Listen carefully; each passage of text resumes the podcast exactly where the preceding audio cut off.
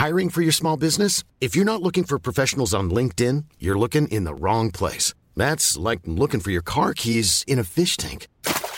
LinkedIn helps you hire professionals you can't find anywhere else, even those who aren't actively searching for a new job but might be open to the perfect role. In a given month, over 70% of LinkedIn users don't even visit other leading job sites. So start looking in the right place. With LinkedIn, you can hire professionals like a professional. Post your free job on linkedin.com slash people today.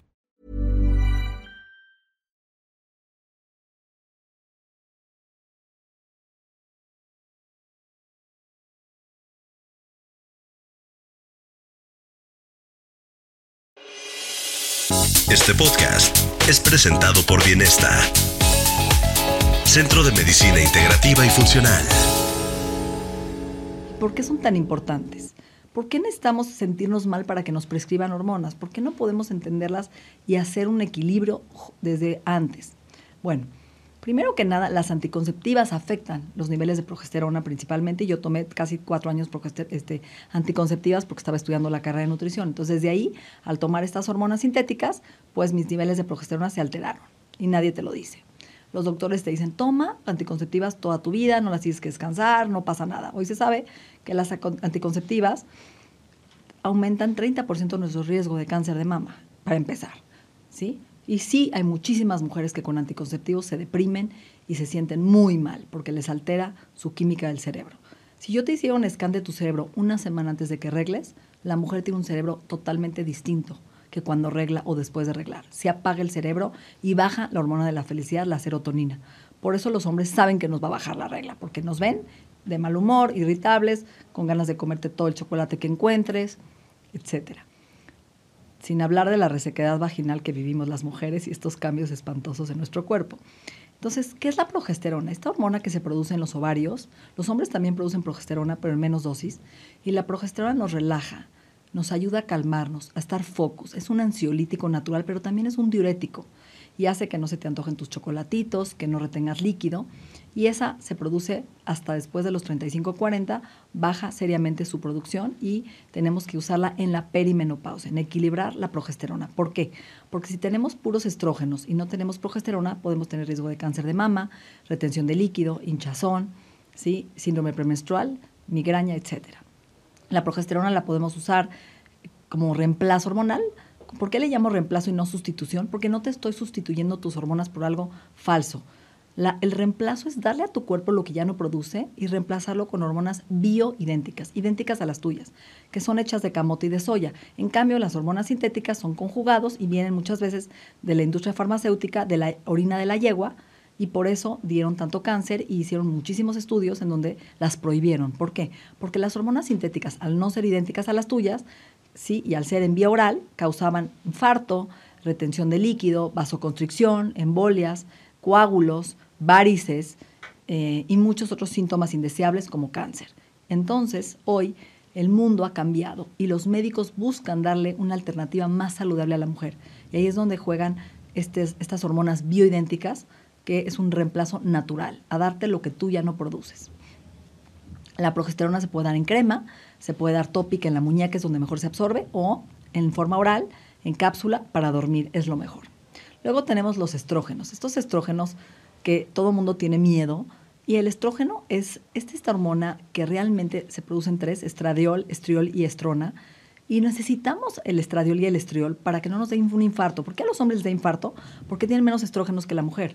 Cuando va bajando los estrógenos después de los 50 o 60, y hoy tenemos mujeres que tienen una menopausia precoz a los 40, que ya no tienen estrógenos porque no tuvieron embarazos, ¿sí? y se acabaron su reserva ovárica por el mundo que estamos comiendo, la contaminación, los plásticos, etcétera. Estos estrógenos descienden y a la mujer también le puede dar un infarto. Lubrican tu vagina, tus ojos, tu piel, tu cerebro y te hacen que estés realmente enfocado, concentrado, previenen demencia, Alzheimer. Entonces necesitamos la progesterona, que es un calmante diurético maravilloso. Necesitamos los estrógenos que nos cuiden, nos lubriquen, nos ayuden al cerebro. Pero a mí me encanta hablar también de la testosterona, esta hormona masculina que también la producen las mujeres para tener fuerza física, fuerza emocional. ¿Cuándo decides escribir un libro y por qué escogiste ese título? Fíjate que pleno, primero que nada, el título es es algo que yo busco en la vida, ¿no? Estar pleno, tener, tener balance en todo, porque es, muy diferente ser feliz que estar pleno. La felicidad es bidimensional. Yo estoy feliz por estar aquí, puede ser que no esté feliz en mi trabajo. No es el caso, a mí me encanta mi chamba, pero yo puedo estar feliz en mi casa, pero estar infeliz con mis amigos. Puedo estar feliz con mis amigos, pero estar infeliz con mis papás. ¿Qué es la plenitud? La plenitud es cuando tú te ves al espejo, respiras hondo y estás en paz Después volteas a ver tu chamba y estás en paz. Tu esposa, tu esposo y estás en paz. Tus amigos y estás en paz. Ojo, no eufórico, en paz. Y cuando estás en paz y das la vuelta completa y llegas otra vez a verte al espejo, respiras otra vez profundo y sientes paz, entonces ese es el sentimiento de plenitud. Eso es estar pleno y es estar en balance. Es cuando haces todas las cosas en la vida con un propósito mayor, pero respiras hondo y estás tranquilo. Eso es estar pleno. Cuando llegas en la noche a tu cama, estás satisfecho con lo que eres, lo que estás construyendo, lo que has construido y te sientes tranquilo. Claro. Y puedes ser arrogante y humilde al mismo tiempo, ¿no? Porque el ego es un driver importante para todos, ¿no? Tenemos que estar en satisfacción personal, pero a la vez humilde porque tiene que ser para ti, no para los demás. Y el libro, eh, que me preguntabas hace ratito y no te contesté, el libro lo escribí en un momento muy complejo en mi vida. Mi papá lo diagnostican con un tumor cerebral en octubre del 2019 y la verdad es que fue una cosa bien compleja, bien, bien compleja. Y me tocaba dar una conferencia estando nosotros en el hospital en, en Jacksonville, en Florida. Mi papá estaba recién operado y me tocaba dar una conferencia de felicidad yo tenía que regresar a Monterrey y hablar de felicidad en un auditorio con 8 o 10 mil personas. ¿Y cómo carajos puedes hablar de felicidad cuando tu papá se está muriendo? Y al mismo tiempo, Natalie, mi suegra, que tú también la conociste, también estaba eh, batallando con su salud de manera muy importante. Ambos con cáncer, unos diferentes, mi suegra en Colombia, mi papá en Estados Unidos. Y, y fue un momento muy complicado. Y llegué a esa conferencia y hablé súper bien. Me salió del alma y me inspiré tanto, tanto que fue espectacular. De repente regreso a México esa noche, llego como a las 11 de la noche a tu casa, me quedo platicando con Tammy, mi esposa, hasta tardísimo, y a las 5 de la mañana suena el teléfono y nos avisan que mi suegra había fallecido. Ese fue un shock para mí importante porque yo pensaba que iba a morir, obviamente todos sabemos que algún día nos va a llegar la hora, pero no sabía que tan pronto. Nos vamos a Bogotá, hacemos todos los servicios, todo lo que pasa, y decidí pasar tiempo de calidad con mi papá, porque sabía que él seguía. Yo sabía que era inevitable que su enfermedad, que era un glioblastoma stage 4 en el cerebro, se pudiera curar. Entonces me fui para allá y todos los días nos sentábamos en la playa después de su quimio. Poníamos una mesita en la mitad. Él allá y yo acá. Nos veíamos de frente y le pregunté absolutamente todo. Le pregunté qué cosas buenas hizo en su vida, qué cosas malas, qué lecciones nos deja, ¿Qué podemos hacer mejor nosotros? Cuéntame cosas de tu vida que yo no sepa y cuéntame cosas de mi vida que yo no sepa. ¿Cuál era tu percepción de mí? Y de repente se nos acababan las, las pláticas, Natalie, y abríamos el karaoke y nos poníamos cantar, a cantar canciones de José José y llorar y abrazarnos y despedirnos de la vida de una manera muy genuina, ¿no? Y eso me dio un, un sentido de pertenencia muy grande, porque cuando se va alguien, lo que te duele es que ya no está, pero lo que te mata y lo que te destruye es el arrepentimiento por no haberlo hecho en vida. Doctor, ¿por qué las dietas no funcionan? Esa es la mejor pregunta del mundo. Eh, y no funcionan, en mi opinión, por la misma palabra dieta. Creo que eh, ha sido golpeada, maltratada, ofendida. Eh, desafortunadamente, nosotros los profesionales de la salud, los que estudiamos nutrición, los que sabemos de nutrición, sabemos que la palabra dieta está bien, en el aspecto técnico está bien. El problema es que las masas no, o, el común general no entiende el concepto de la palabra dieta y asume que dieta es una restricción asociada a enfermedad por un tiempo limitado. Por eso no funciona, porque es restricción, difícil, limitado en el tiempo y cuando hay limitación de tiempo, de espacio, de lugar y cortos periodos de tiempo, la situación se pone un poco compleja. Se nos está como, como cortando un poquito. Sí, no importa. Es totalmente, ¿no? Y creo que la dieta es privación, castigo, todo o nada, siempre o nunca. Y ahí es donde la gente cae en cambiar el chi, el mindset de que es un estilo de vida 365 días del año. Así es, así es, Natalie, pero el problema también tiene que ver con qué es ese estilo de vida o cómo percibimos ese estilo de vida sostenible, cómo, lo, cómo hacemos para, para, para, para percibirlo, porque es que también desafortunadamente en nuestras culturas, México es igual que Colombia, asumimos que comer bien es hacer dieta. Creo que la palabra de comer normal se desdibujó por culpa de la presión farmacéutica, eh, de, la industria, eh, perdón, no farmacéutica, sino de la industria de los alimentos, se desdibujó ese concepto de comer normal y entonces al que come vegetales, buenas proteínas, alimentos ricos en fibra, le dicen es que está dieta. Y al que come mal, es que sí está comiendo normal. Entonces, eso es otra cosa que hay que trabajar y por eso yo hablo siempre, y en mi libro siempre hablo de la ancestralidad como concepto de nutrición. O sea, la ancestralidad nutricional es fundamental y teniendo en cuenta algo, y es que nuestra ancestral, ancestralidad mesoamericana nada tiene que ver con la ancestralidad europea, ni con la ancestralidad canadiense. Nosotros en Centroamérica y Suramérica del Centro tenemos una ancestralidad diferente. Nuestra evolución nutricional fue diferente. Y si entendemos eso, vamos a encontrar la respuesta y la solución al 90% de las enfermedades crónicas que tenemos hoy en día en México, Colombia, Ecuador, Perú, Venezuela, Centroamérica. Está ahí, en lo que en nuestros ancestros están las respuestas. Esta es una nueva teoría que está viniendo muy fuerte en longevidad, que hablan ahora los grandes especialistas de Harvard, ¿no? Como David Sinclair, donde dice, come como tus ancestros, Mark Hyman. Come con tus ancestros porque si yo soy mexicana, por ejemplo, pero mis ancestros, mis abuelos son de Rusia, Polonia, por ejemplo, Turquía, a mí el aguacate, o el, que es la palta o el maíz, no es para mí. Yo tendría que estar consumiendo lo que comen mis ancestros. Platícanos de esta teoría. Mira, eso es una cosa esplendorosamente bella porque empezamos a entender aquellas intolerancias a ciertos grupos de alimentos en ciertos grupos de personas en particular. Por ejemplo, a mí me dicen, y aparecen papers que dicen, el maíz es inflamatorio, evita comer maíz porque es inflamatorio. Claro, cuando voy a ver las referencias, es Europa, es Norteamérica con una influencia eh, eh, inglesa muy fuerte. Pero ¿qué pasó con nuestras culturas? ¿Qué pasó con México? ¿Qué pasó con Perú? ¿Qué pasó con Colombia? ¿Cómo creció el imperio?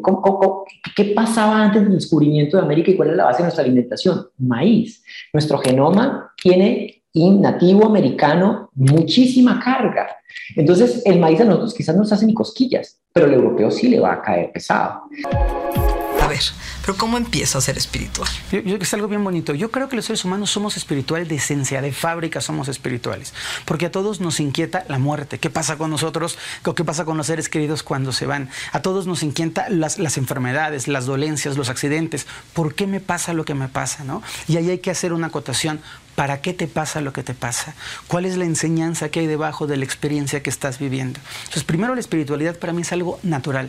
Hay gente que no la reconoce y tiene sus procesos y sus tiempos para acercarse y otras personas que sí pueden decir, yo tengo curiosidad, yo quiero entender, yo quiero saber no solamente de los libros y de los conceptos racionales, sino quiero saber por qué siento esa atracción con mi pareja, por qué siento ese rechazo, por qué hay gente que se me acerca y la abrazo y siento que la conozco de toda la vida, por qué de pronto llego a un lugar y este lugar me parece familiar y yo me encuentro cómodo. Y todo eso es parte del ámbito espiritual. Y creo que el primer pasito, si alguien me dijera, a ver, Fer, ¿cómo empezamos? ¿Cuál es el lado de la espiritualidad? Es la autoobservación. Es el aprender a decir, ¿qué estoy viviendo? ¿Qué estoy diciendo? ¿Qué estoy sintiendo? ¿Para qué me está pasando esto? ¿Qué me está permitiendo la vida experimentar en este momento que no había podido experimentar nunca, ¿no? El poder recibir, el poder abrirme, el poder tomar, el poder pedir, son experiencias nuevas. Entonces hay que aprender a observarse a sí mismo y hay que aprender a observar lo que nos rodea. Mucha gente está peleada con Dios. Sí, es verdad. Yo trabajé el concepto de Dios a los 25 años tuve un camino espiritual, estuve en el sufismo muchos años. Qué bonito. Y mi maestro me dijo, ¿quién es Dios para ti? Y empecé a darme cuenta que era casi mi papá, ¿no? Un ser duro, rígido, regañón, regañón, le tenía miedo, terror, ¿no? Y, es lo que nos han enseñado, ¿no? Culturalmente, ¿no? A temerle a Dios. Es verdad. Entonces también por eso nos alejamos de esa espiritualidad. Claro, y a veces la gente confunde a Dios o el concepto de Dios, que para mí es algo muy diferente, el concepto que tenemos de Dios de lo que realmente esa presencia superior es, y el dogma o el espacio en donde habita Dios. Se te dicen que Dios solo habita en la sinagoga, en la mezquita, en la iglesia, y cuando tú llegas a la iglesia te regañan y cállate y híncate y no hables y vete para atrás en las sinagogas, las mujeres en un lado, los hombres en otro lado, y entonces toda esa separación te va haciendo a ti sentir distancia del Creador, sentir distancia, sentir que no eres digno, o todas las cosas que tienes que hacer, no este, cometer ningún pecado, no equivocarte nunca, ser impecable, este, en algunas doctrinas filosóficas solamente comer un tipo de comida, o jamás nunca tener un mal pensamiento, dices, no, pues está muy difícil. Y yo creo que la espiritualidad, por el contrario, es una forma personal de Y yo creo que hay gente espiritual tatuada, hay gente espiritual que tiene preferencias sexuales diversas, hay gente espiritual que puede tener una vida no convencional, no ordinaria, cinco matrimonios o siete matrimonios, y eso no nos aleja de la fuente, nos aleja del concepto de la fuente. Entonces, es precioso que toda esta comunidad hermosa que te escucha y que te ve se pregunte, esto que te regaló tu maestro, ¿qué es Dios para ti? ¿Y cómo puedes hacer un puente con Dios mucho más cercano, mucho más estrecho? En el sufismo, a mí me gusta mucho hablar de, las religiones que conozco bien de fondo, en el sufismo se le llama a Dios el amigo. Y esa visión tan sencilla cambia de ser esa autoridad como un juez superior del tribunal máximo que está arriba diciendo te voy a castigar, ya apunté lo que hiciste mal y te voy a cobrar, cambia por completo cuando piensas que Dios puede ser tu amigo es tu amigo. Es un amigo mayor, es como un mentor, una, una, presencia grandísima, pero no es una persona que está aquí para juzgarte o para mandarte las plagas y azotarte. Sí, esa moral. O, por ejemplo, me pasaba mucho, entonces sí, a ti, sí, sí. cuando me pasan cosas malas, pido ayuda a Dios. Claro. Pero cuando me pasa algo bueno, ni le agradezco. No te, acuerdas de él. Sí, sí, sí, te da culpa. Claro, y eso también es una parte que tendríamos que reforzar. La espiritualidad, desde donde yo la vivo, tiene que ser algo cotidiano. ¿Cómo podemos vencer este miedo a envejecer? Es que yo creo que hay diferentes tipos de miedos. Y envejecer, todos estamos envejeciendo. Envejecer es cumplir años. El cómo los, el cómo los pases, eso se llama longevidad, que esa es la gran diferencia y lo que hoy estamos tratando de promocionar, ¿no? De ser longevos, de ser longevos porque somos viejos, pero biológicamente, físicamente, poder tener la mayor libertad de hacer lo que queramos. Y entonces yo creo que no debemos de tener ese miedo. Yo por lo menos tengo miedo al dolor. Y me ha pasado muchísimas cosas, me desmayo, este, ¿no? Mi, eh, mi, la cadera. Mi nervio vago, me, mata cada vez de que, de que yo tengo miedo. Y yo creo que los miedos todos tenemos. Todos tenemos miedos. Entonces, miedo a envejecer, eh, pues tú eres el que, el, el, que decide cómo envejecer.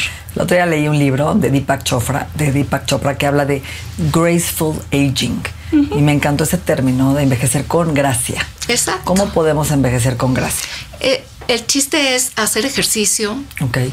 comer bien, y pensar bien, o sea, tener eh, pensamientos positivos que también es el mindfulness, que ahora está tan de moda y demás. Pero yo creo que lo que tenemos que hacer es una balanza entre que no es todo es súper comer bien y ahorita quiero que tú le des a, no sé, a tu mamá, a tu papá, este, puras fresas y puras frutos rojos y te van a decir, no, pero pues es que a mí me gusta el plátano y me gusta el mango.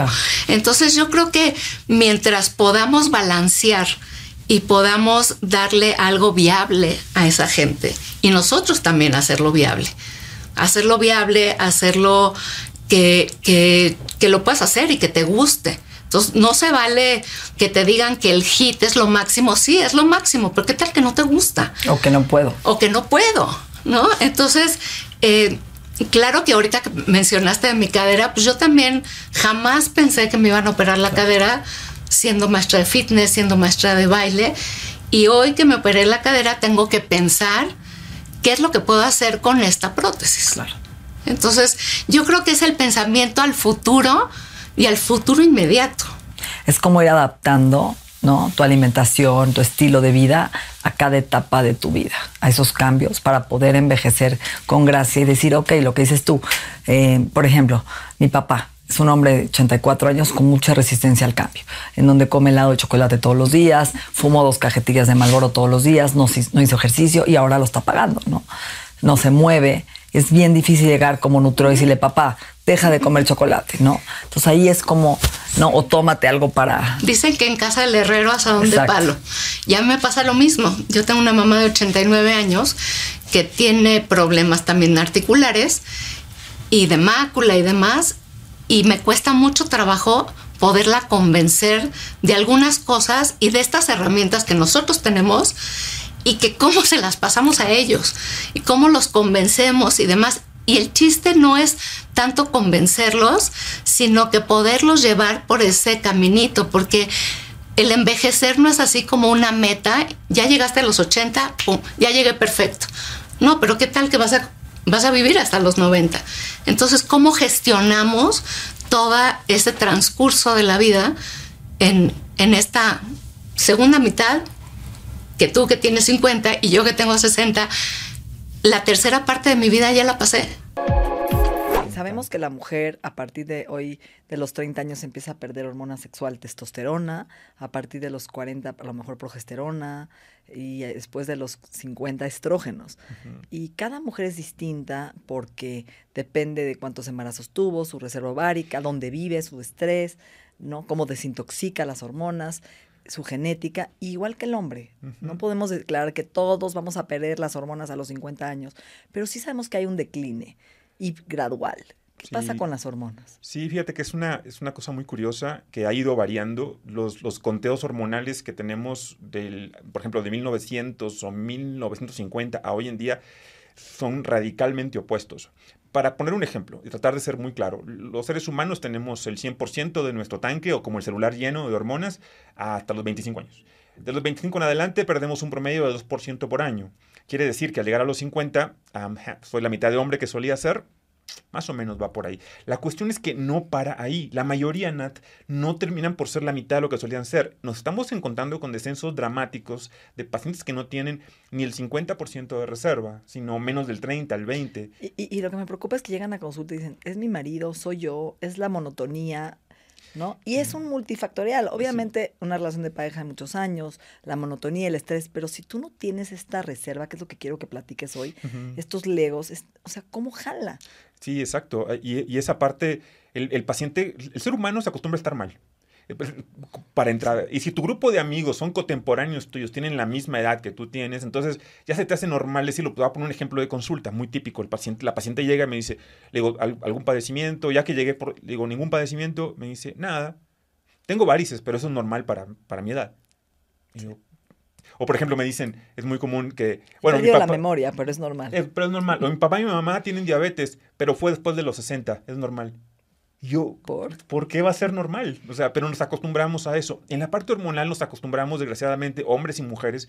El hombre se acostumbra a pues, que la piel ya no esté igual de sana que antes, a que las, las uñas estén quebradizas, a que no tengan el desarrollo muscular como solían tenerlo, no tengan la libido eh, o el apetito sexual, la erección. La, erección. en la calidad que solían tenerla. En la mujer exactamente lo mismo. Aunque la mujer lo, exter lo exterioriza más fácil, es más común que la mujer le diga a su amiga o tengo esto, así un hombre no le dice a otro hombre, güey, ya no se me para.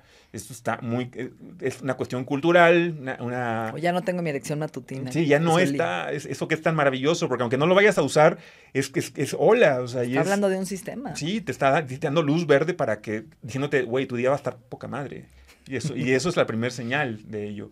Entonces, pero este descenso hormonal se empieza a presentar y nos comenzamos desgraciadamente acostumbrar a ello, pero bueno, estamos en 2021.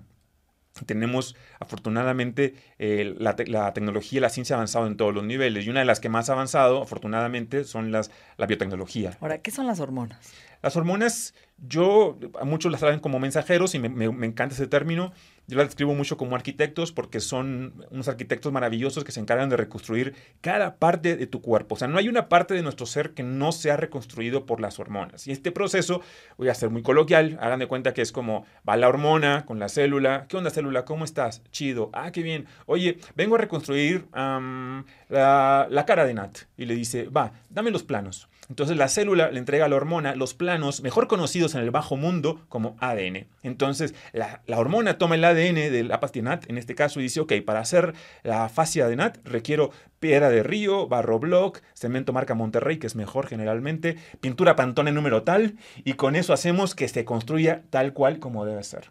Ahora, ¿qué pasa si no tenemos arquitectos? Pues que ese proceso no se lleva a cabo. Tú puedes querer construir la torre mayor, el edificio más lindo y más bello, pero si no hay el arquitecto, a lo mejor el jefe de obra, el chalán, lo va a hacer, pero no va a quedar igual. Ahí entran las hormonas bioidénticas. Y estas se encargan de hacer la labor exactamente igual que las que tenemos. ¿Qué es el kefir? Kefir es una bebida láctea fermentada con una simbiosis de bacterias y levaduras benéficas para la salud. Es una bebida probiótica. Le dicen el rey de los probióticos porque es la bebida que más cantidad y variedad de microorganismos eh, favorables para la salud tiene. Ok, en turco le dicen Kefir es agradecimiento, que el intestino te agradece tu cuerpo cuando le das kefir. Kefir le dicen. Kefir, sí, también dicen que viene de la palabra turca Kiev, que significa bienestar o sentirse bien ligero. Exacto. ¿Y cómo fue tu proceso para adentrar de este mundo, de este maravilloso medicamento? Yo digo que es un medicamento. Es, eh, es un ayudante es una parte de la dieta, debería de ser un hábito en la dieta que nos ayuda a tener la flora intestinal sana. Yo, mi historia me llevó a, crear ese producto porque desde que yo llegué a México, Primer año viviendo aquí estaba muy feliz, me encanta la comida mexicana, me fascina todos los ingredientes, estaba viajando, comiendo muchísimo de todo y me, después de varios meses llegué a tener graves, graves em, problemas de salud, especialmente de digestión. Y cuando tenemos problemas en la digestión, eso lleva a tener problemas en todo el cuerpo. Entonces yo tenía constante, loquísima ansiedad de comer, siempre quería comer, comer, comer, comer. Nunca me sentía satisfecha, subí muchísimo de peso siempre estaba inflamada, siempre. Todo lo que comía me inflamaba, ¿sabes? Como dicen, me inflama hasta el aire, ¿no? O todo, todo me inflamaba constantemente, siempre tenía constipación, empecé a tomar antiácidos, empecé a tomar cosas que nunca tomaba en mi vida, cosas para ir al baño, sea, cosas así raras. y empecé a tener dietas muy estrictas. Yo pensaba que tenía síndrome de intestino irritable, empecé a investigar buscar cuál es mi problema, ¿no? Pensé que estaba este, intolerante al gluten, a lactosa, a, a todo. Entonces quité la carne, empecé a ser vegetariana, era muchos años vegetariana. Después no me ayudaba, empecé a ser vegana, era mucho tiempo vegana y me empecé a sentir peor. Se te cayó el pelo. sí. Te inflamabas más con tanta fibra. Sí, no más. Después, sí, después era cruda y vegana. Cruda y vegana. Sí, empecé a tener, mi dieta consistía de comer solamente licuados verdes todo, todos los días, de todas las hojas verdes, ¿no? Y un día me sentí tan mal, estaba tan inflamada siempre, así como globo, y siempre tenía hambre. Más, cuando estaba cruda y vegana era una locura. Yo estaba obsesionada con comida, solo estaba pensando día, noche, soñaba con comida y no me permitía nada. Quité café, o sea, hasta café quité, imagínate. No, pues no. Entonces fui, una vez fui a un doctor, gastroenterólogo, me dijo que, o sea, yo le conté mi historia y me, miró, con los ojos, me dijo, ¿estás loca? ¿Qué te hiciste? Me dice, es prohibido que comes todo de color verde durante tres meses. que me dice que nuestro estómago no está hecho como vacas, no podemos procesar tanto fibra de ese tipo, fibra de hojas verdes. Entonces, bueno, final, un día me visitó próximamente de esa, que me pasó esto, me visitó mi mamá y me dice, oye, me siento un poquito inflamada, ¿me puedes comprar kefir? Y yo digo, pues aquí no hay kefir. Me dice, ¿cómo que no hay kefir aquí? ¿Y, cómo viven? Me dice, aquí no hay nada. Y aparte mi mamá empezó a decir, me dice, mira, la crema no es crema agria como debería ser fermentada, es una crema adicionada con espesantes acidificantes. Entonces solamente da sabor, pero no da el beneficio, porque la crema agria realmente es benéfica, no es una crema que te hace sentir más pesada. No tienen col fermentado, como en dulce comemos siempre col fermentado, que es un simbiótico pro y prebiótico. Y básicamente en la comida mexicana lo rica y delicioso que está hace falta algún producto fermentado que aporta probióticos a, el pulque. Sí, lo que quiere decir que antes en México tenían tepache, pulque, tuba, pozol y nosotros hemos desarrollado como seres humanos comiendo comidas fermentadas. Siempre estaban presentes en nuestras dietas. Entonces México tiene un tema de que está americanizada, o sea, el, el sistema de alimentación ahora yo siento que es americanizada. Entonces hacen falta esas. Y la vitamina T, yo digo, tamal, tlacoyo, tostada, tequila. sí, un exceso de vitamina T. Exacto. Y, exacto. Una deficiencia de vitamina F, fermentos. Exacto. Okay. ¿Qué es el envejecimiento? Bueno, esto es una cosa interesante. Hay que distinguir entre lo que es el, el proceso natural de la evolución del cuerpo humano, que va pues eh, siguiendo las fases que hemos estudiado desde el colegio, de naces, creces, te reproduces y mueres. Desde este, eh, la última fase de este ciclo es eh, envejecer. Eh, y el envejecimiento ocurre pues a partir de los 25 años hasta la muerte, estamos envejeciendo. Pero el envejecimiento no es una enfermedad en sí misma, esto es una cosa muy importante de entender. Hay dos tipos de problemas y hace que confunda, como el envejecimiento es el factor de riesgo más importante para enfermar y para morir, por supuesto, las probabilidades de que una persona muera son directamente proporcionales a su edad. Entonces, eh, esto es difícil de discernir de si el envejecimiento es en sí mismo una enfermedad. La enfermedad solo aparece y llamamos el envejecimiento que no es saludable cuando se acompaña de síntomas. Una persona que envejece, es decir, que va desarrollando su vida sin dolor, sin deterioro cognitivo, sin problemas en los órganos de los sentidos, etcétera, es una persona sana y eso es lo que buscamos, saludable. El problema es cuando ese mismo proceso en otra persona de su misma edad le ocasiona dolor, deterioro cognitivo, no ves, no puedes ir al baño, no tienes una vida sexual normal, etcétera. Eso es la diferencia entre el envejecimiento normal. ¿Y qué es el envejecimiento en definitiva? Pues es el desarrollo de todas las funciones eh, del cuerpo humano que van progresivamente mm, manteniéndose en una fase y sigue una curva bien establecida. Eh, a los 25 años estás en plenitud, tienes una meseta de esa plenitud hasta los 40, 45 años. Ahí, fundamentalmente, las mujeres empiezan un declive por un problema hormonal. En los hombres tarda un poco más, unos 5 o 10 años más tarde, y después va siguiendo unos hitos muy curiosos que van normalmente de década en década. Es decir, que cuando consigues llegar a una década bien, llegas a la siguiente perfectamente. Yo lo comparo con la subida a cualquier montaña, al Everest, por ejemplo. Hay unos primeros, si llegas a los primeros 2.000 metros, tienes un periodo que va otros 1.000 metros más, que es muy fácil de hacer. Y una vez que consigues los 3.000, tienes un periodo difícil que tienes que ir escalando la montaña, muy difícil, pero cuando llegas a los 3.000 tienes otra vez un periodo muy largo. Y así sucesivamente. Es decir, la persona, por ejemplo, que llega a los 40 llega bien, llega a los 60 muy bien. Y el que llega a los 60 muy bien, llega a los 80 perfectamente. Y el que llega a los 80 perfectamente, llega hasta los 100 años como la reina de Inglaterra. Es decir, sin embargo, en cada uno de estos sitios puedes ir bajando. Y esto es lo que intentamos evitar. Ahora, cuando usted habla de envejecimiento, no es lo mismo la edad biológica que la edad cronológica. Efectivamente, no, no, son dos cosas distintas. Nosotros tenemos un reloj, estos son pues distintos relojes. Hay un reloj que es el que nos marca eh, normalmente la cronología, que va pues aproximadamente la esperanza de vida de una persona, por ejemplo en España, pues son 85 eh, años para una mujer y un niño que nazca o una niña que nazca ahora, en este momento tendrá unas probabilidades de vivir 85 años. Esa es la edad, cronológica. Los varones vivimos menos. Siempre las viudas tienen eh, un poquito más de supervivencia. Hay más viudas que viudos.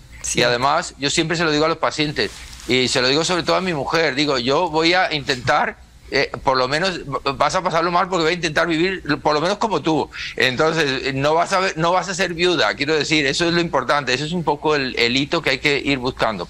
Pero bueno, el, envejecimiento entonces lo podemos eh, desarrollar en distintas fases y tenemos que ir previniendo cada una de estas. Yo la edad biológica, la edad biológica es diferente. La edad biológica es mm, nosotros tenemos varios marcadores para la biológica, básicamente el aspecto físico es uno de los, de los marcadores biológicos. El problema del aspecto físico eh, te estoy hablando simplemente del aspecto de la cara o del aspecto del cuerpo, es un aspecto que se puede modificar. Puedes ir desde el maquillaje hasta la cirugía, hay un gran margen de mejora. Eh, entonces no nos sirve como marcador, porque podemos modificarlo. Después está la edad biológica medida en términos, digamos, bioquímicos, de alteraciones del cuerpo. Hay varios exámenes que hacemos nosotros, uno de ellos los telómeros, por ejemplo, que nos determinan si una persona realmente ha tenido o no ha tenido una calidad de vida durante los años de que se mida. Entonces, la edad biológica varía. Hoy vemos más Hashimoto. ¿Por qué estamos viendo tanto, tanta enfermedad autoinmune? Ya es como una epidemia, ¿no? Y gente que no lo sabe, gente que tiene una tiroides normal, una TSH normal está desarrollando anticuerpos. Entonces, me gustaría que definieras ¿Qué es Hashimoto y por qué estamos viendo anticuerpos sin dañar tiroides? O sea, una TSH normal, pero ya el cuerpo empieza a desarrollar ¿no? una enfermedad autoinmune. Bueno, porque la, enfermedad eh, hipotiroidea, el 90% de los casos, en, lugares, en países donde hay suficiencia de yodo. En Latinoamérica, el único país que no tiene suficiencia de yodo es Nicaragua. El resto de los países tienen yodo suficiente. Hay eh, Costa Rica, Colombia y se me escapa el otro país, tienen exceso de yodo y Chile tienen exceso de yodo, lo cual exacerba el, Hashimoto, lo promueve, el, desarrollo de Hashimoto. Eh, entonces la enfermedad tiroidea está, se desarrolla en cuatro etapas. Tú vas a tener primero la predisposición genética, que es lo que la gente dice, lo heredé de mi mamá. Pero no, no significa que porque tú tienes la genética se tiene que manifestar. Ya se sabe que existe la epigenética, donde tú puedes tener toda esa predisposición genética, pero si no hay eh, factores ambientales que contribuyen a que esa genética se prenda, el interruptor se prende, entonces ya se desarrolla la enfermedad. Entonces, ¿qué pasa? Necesitas la predisposición genética, factores de insulto ambiental y de intestino, eh, y con eso se enciende la genética, entonces el cuerpo empieza silenciosamente a atacar la glándula con el paso del tiempo, esta glándula se va destruyendo. Ahí llega el punto, después de 7 a 10 años, donde te dicen, ay, tienes hipotiroidismo. Pero ¿qué pasa? Solamente miden TSH y T4, no miden más nada. Cuando los anticuerpos no son tan caros. Además. Y, es un eh, mercador importantísimo porque te pueden decir 10 años antes de tener hipotiroidismo, o siete años antes, mira, esto se está desarrollando en tu cuerpo, vamos a cambiar el rumbo de tu vida. Vamos a apagar tu sistema inmune, vamos a dejar que te ataque. Así es. Entonces es algo que a mí me impresiona, que todavía no es parte de una rutina regular y esa es mi misión. Igual que el ultrasonido de tiroides, ¿eh? Hoy creo que es obligatorio en un check-up. Estamos viendo cáncer y nódulos y no lo hacen, ¿correcto? No lo hacen. Lo que me cuentan los clientes es que les palpan la tiroides, no se la miran el doctor no tiene rayo X, I'm sorry. O sea, tiene que hacer el ultrasonido. 100%. Y tampoco Una es vez tan al año. caro. Una vez al año. Así es, y tampoco es tan caro. O sea, ¿por qué, por qué eso? No entiendo. ¿Y por qué los seguros no cubren esto? Eso tiene que cambiar. Y esa es mi misión, esto tiene que cambiar. Tú hablaste del exceso de yodo, pero también la deficiencia de yodo causa hipotiroidismo y cáncer de mama. También, o sea, es un mineral importantísimo para la tiroides. Pero en su... En, su en proporción. Correcta. Ese es el tema ni mucho ni muy poquito. Poco. Muy poquito te causa así, te causa destrados y demasiado también. Entonces, ese es el tema. Por eso hay que medir el yodo en sangre y el yodo proteico, ¿correcto? Un estudio de sangre y también yo lo mido, por ejemplo, el pelo lo mido en la mano, no en un escáner. Mido todos los minerales, que es importantísimo. Es importantísimo. Los minerales son la clave, son, o sea, son los polos, la energía de nuestro cuerpo. Todas las funciones necesitan de estos minerales. Ahora, tú hablaste algo interesante. Cuando hablaste de Hashimoto, enfermedad autoinmune, a ver, yo vi que tú siempre tengo, ahorita tengo un caso interesante. Eso se relaciona con otras cosas. Tú lo mencionaste, hablamos de una celiaquía. Hay gente celíaca que no sabe que empezó por el proceso autoinmune de Hashimoto, con eh, anemia perniciosa. Platícanos la relación entre esto y cómo va disparando tu cuerpo otras enfermedades. Sí, al, tener una enfermedad autoinmune, tú tienes un 25% más de probabilidades de desarrollar otras enfermedades autoinmunes. El doctor Datis siempre dice, cuando tienes una enfermedad autoinmune, busca el resto. ¿Dónde está el resto de la autoinmunidad? Siempre hay que hacer un estudio exhaustivo de enfermedades autoinmunes que van de la mano con Hashimoto. no me quiero operar, siento que estoy envejeciendo, que se me está colgando un poco la piel. ¿Qué sería tu primer eh, approach, así el, tu primero? Siempre a toda aquella persona que no se quiera operar, ¿qué es lo que tenemos que hacer? Acudes a valoración tengo que analizarte, tengo que analizar tu rostro, tengo que analizar tus facciones, tengo que entender tus necesidades.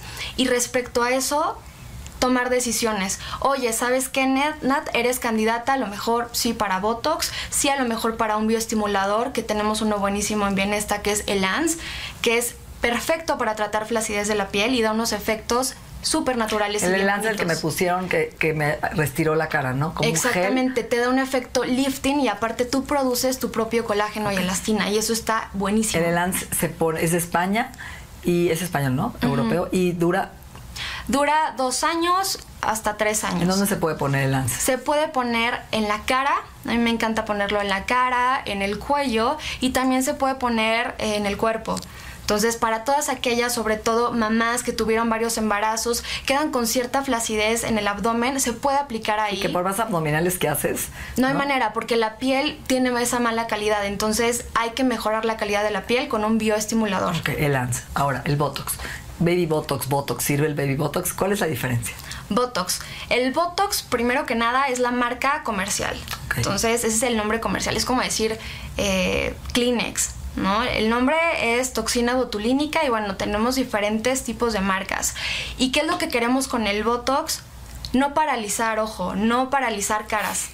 Queremos relajar el músculo. no momias. No momias, no efecto momia. Simplemente relajar el músculo para que tú puedas seguir gesticulando, para que tú, Nat, puedas seguir eh, enojando, frunciendo, gesticulando, riendo y se marque menos la arruga. Entonces, esa es la clave para que te sigas viendo natural y el Botox no se tiene que ver.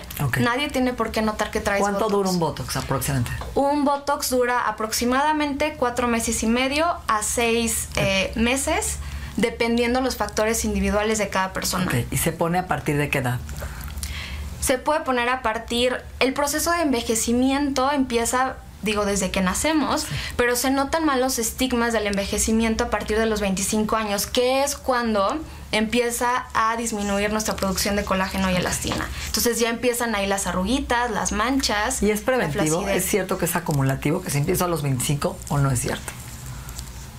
La palabra de baby botox a mí no me encanta tanto porque al final de cuentas es botox. Es botox, es botox pero en mucha menos cantidad, pero mucha gente dice baby botox y piensa que es como que un pre del botox y es lo mismo. Entonces, sirve justamente para personas todavía jóvenes, treinta y tantos, que quieren prevenir la aparición de arrugas o que se marquen aún más. Entonces, si una persona que marca mucho el entrecejo empieza a ponerse Botox treinta y tantos años, te aseguro que llegando a los 40, 50 ya no va a tener marcado el entrecejo, ese surco.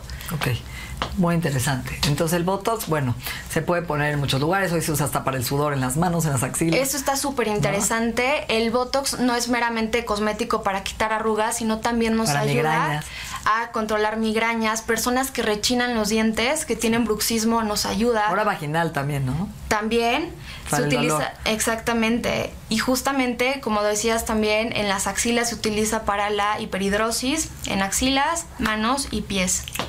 Ahora ya hablamos del ANSE, ya hablamos del Botox, rellenos rellenos. Eh, también un tema muy en auge. A mí me encantan los rellenos. Podemos hacer cosas espectaculares y resultados bien bonitos con los rellenos, sabiéndolos utilizar. Es bien fácil ser un santo, pues yo solo, con mi perrita, en la playa, en la montaña, pero cuando viene, por ejemplo, las fiestas, Navidad, Hanukkah, lo que sea, y vas y vas y ves a tu familia y, llegas a tu familia y tu familia te empieza a decir, ay, Marco Antonio, ¿por qué no te has casado? ¿Qué es lo que está mal contigo? Y, el disparador. Entonces mejor ya no quería la fiesta en vez de buscar el trabajo personal. Ahí es donde mido mi nivel de santidad o de, trabajo. O de, no, sí, de trabajo pendiente. En la medida en que yo puedo estar en paz con, con mi cuñadita que me sigue preguntando y me sigue viendo como que algo está mal en mí y, tiene que, Marco, ¿eres gay? ¿O por qué no te casas? Y empiezan con todas estas cosas. Ahí es donde veo qué tal voy. Hijo, me encanta que toques ese punto. Me voy a desviar un poco, porque justo hoy en la mañana estaba yo viendo esto de una gente que dice: Yo ya no voy a las fiestas de Navidad porque me choca que comiste poco, estás muy flaca, todo eso te vas a comer, ¿por qué no has enflacado? ¿Por qué no te has casado? ¿Por qué no tienes marido? Uf, ¿Por qué no ¿cuántos- tienes hijos? ¿Por qué no tienes hijos? ¿No? Como si uno no Mm. quisiera y a veces no puede, ¿no? Entonces te van prendiendo esos botones muy difíciles, estos disparadores. Entonces dice la gente, mejor no voy, ya no voy a la Navidad y no voy a mi familia. Y yo, la verdad, no es crítica, ¿eh? Yo respeto a la gente que hace esto. Simplemente es un tema que estábamos platicando tú y yo hoy en la mañana de, para mí es trabajo. Y trabajo no es prostitución, no me voy a ir a sacrificar y que me dañen con gente tóxica, que a lo mejor alguien que te tuviste un abuso sexual con el tío y no lo quieres ver, porque también hay gente que se está protegiendo, ojo. Pero yo decidí que mis maestros son mis papás, Claro. son mis mejores maestros y mis hijos, ¿no? Y también tu pareja. marido. ¿no? Son tus maestros y tú los escoges por algo. Entonces yo llevo trabajando en mí, viendo, a ver, midiendo mi temperatura, ¿no? A ver, ¿me sigue aprendiendo mi papá este botón? O esto que me está molestando, ¿lo tengo yo igual y lo estoy reportando y y repitiendo con mis, con mis hijas este patrón? ¿O lo he cambiado? Entonces para mí es una opción de una oportunidad de crecimiento. Claro, por supuesto. ¿no? Entonces, irme a la montaña o dejar de ver a mis papás, como mucha gente lo ha hecho, para mí no es la solución, porque sigues cargando con el tema y cuando los ves o Sí. cuando algo te lo reproduce otra vez, te enciende, ¿no? Ha- Hay un libro del Dalai Lama que dice El arte de la felicidad. Sí, muy bueno. El primer capítulo es un tipo que tiene rastras en el piso, ¿no? Y que dos kil- do- y ya están apestoso todo. Y de repente llegan las ratas y se lo empiezan a comer, le empiezan a jalar las trenzas y se para en ira y dice, no, perdón por mi palabra, pinches ratas que me acaban de quitar mi estado de paz, ¿no? Yo que estaba en y ahí le dice el Dalai, ¿cuál paz? Nadie te quita ni te da tu paz. Entonces tu meditación de tantos años no sirvió. Eh, Qué interesante. Sí, sí, sí. Y yo creo que hay que combinar las dos cosas porque es muy bonito y todos nos merecemos ese apapacho de irnos a la montaña o irnos a la playa y tomarte un retiro. Y es un apapacho, pero esa no es la vida real. La- entonces, el apapacho es eso, un apapacho. Entonces tengo que trabajar tanto en la montaña como en el tráfico. Pero, pero donde mides tu avance es con la familia. Y me gusta mucho lo que dices porque es verdad. Si, ah, si hay algo tóxico y que me está lastimando en la familia, no me voy a estar exponiendo a eso. Hay, hay lugares donde hay que retirarse. Pero si es nada más el, el dramita, lo normal, la vida, entonces no me puedo aislar. Es como si nunca más voy a encontrar mi paz porque nunca más voy a vivir en el tráfico. Nunca más voy a ir a un aeropuerto. Nunca más voy a salir con nadie. ¿no? Entonces, pues la única forma es que te enclaustras en una burbuja y te vuelves, al contrario, te vuelves un intolerante. Intolerante completo. Entonces hay que, hay que salir a jugar la vida y ahí es donde te das cuenta. Entonces el tema, las lecciones más importantes de paz interior que he aprendido y que sigo tratando de haciendo mejor, mejor esfuerzo por practicar, es soltar y aceptar. Y hacer mi mejor esfuerzo para que mi paz interior no dependa de que alguien me diga lo que quiero que me digan o que hagan lo que quiero que hagan. Esta, esta onda de tratar de controlar. Me pasa en el podcast donde traes un invitado y traes, por ejemplo, un plan. Nuestra mente y nuestro cuerpo se han transformado. El proceso continúa en la siguiente entrega de las 3 R's. Agradecemos la confianza de Health Addiction, el Instituto en Salud Funcional Mente Cuerpo y Bienestar. Las 3 R's, un podcast de Natalie Marcos.